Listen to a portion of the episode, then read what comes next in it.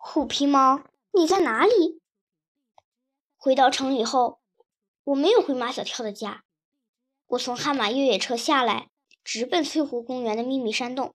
不出我所料，我的秘密山洞又成了老老鼠的下宫。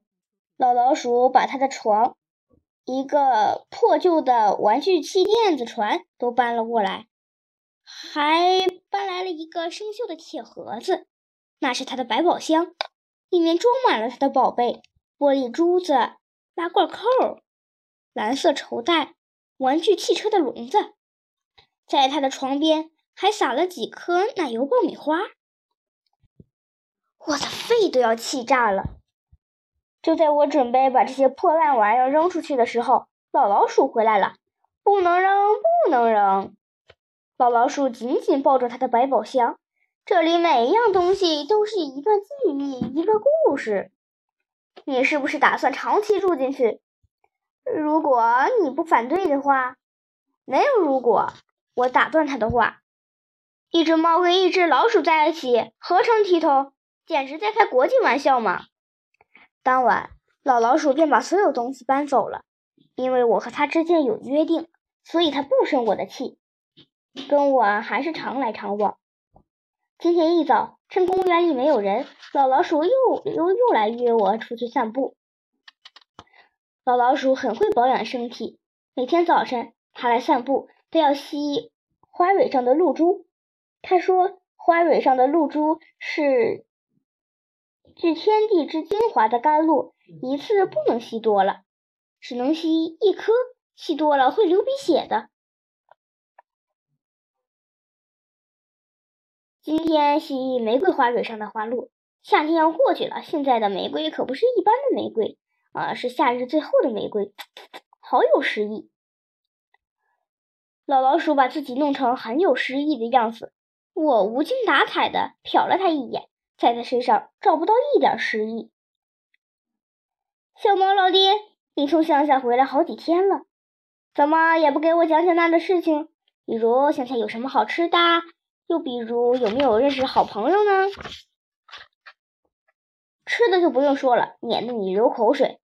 我认识了一只鸭子，它的名字叫麻花。一听这名字就知道它是一只。嗯，俗气的鸭子，小猫老弟，你品味真是越来越低，怎么跟俗气的鸭子交朋友啊？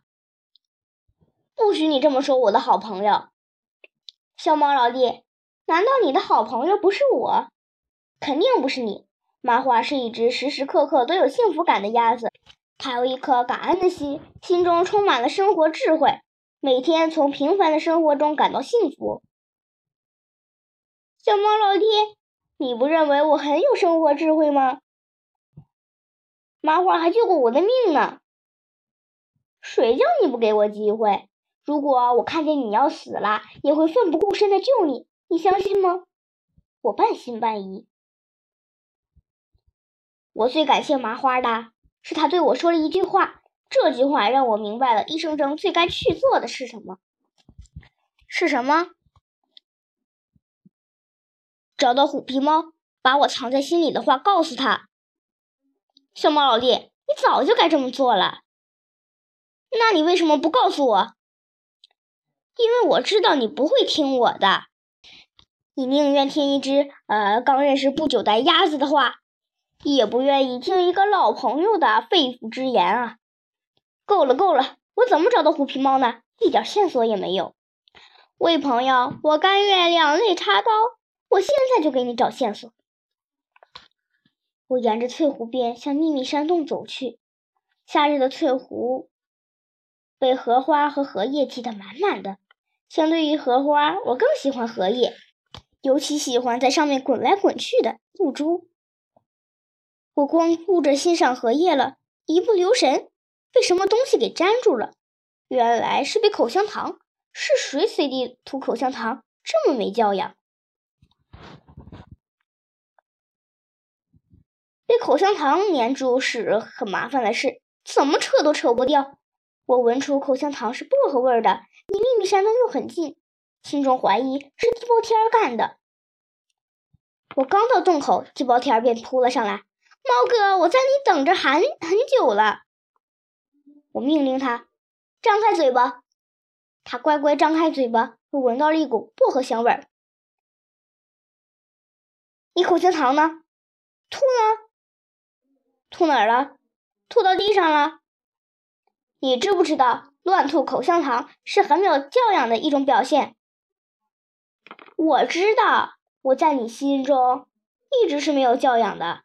在你心中最有教养的是虎皮猫。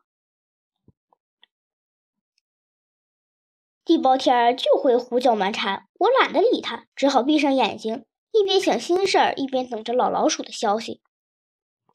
猫哥，从你从乡下回来，我就发现你有心事儿，可不可以把心事儿告诉我？这时候的地包天是最可爱的，可爱的我不忍心拒绝他。我要去找虎皮猫。猫哥，如果我也失踪了，你会去找我吗？地包天的脑袋里就是些奇奇怪怪的问题。正在我不知怎么回答他的时候，老老鼠跑来了。有线索了，有好几条线索呢。先说希望最大的那一条，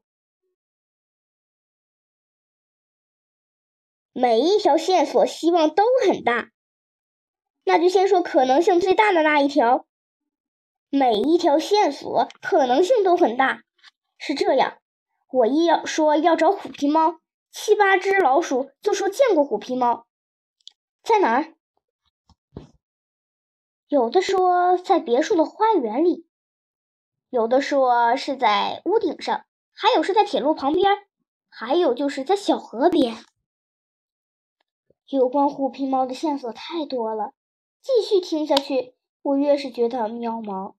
虎皮猫啊，虎皮猫，你在哪里？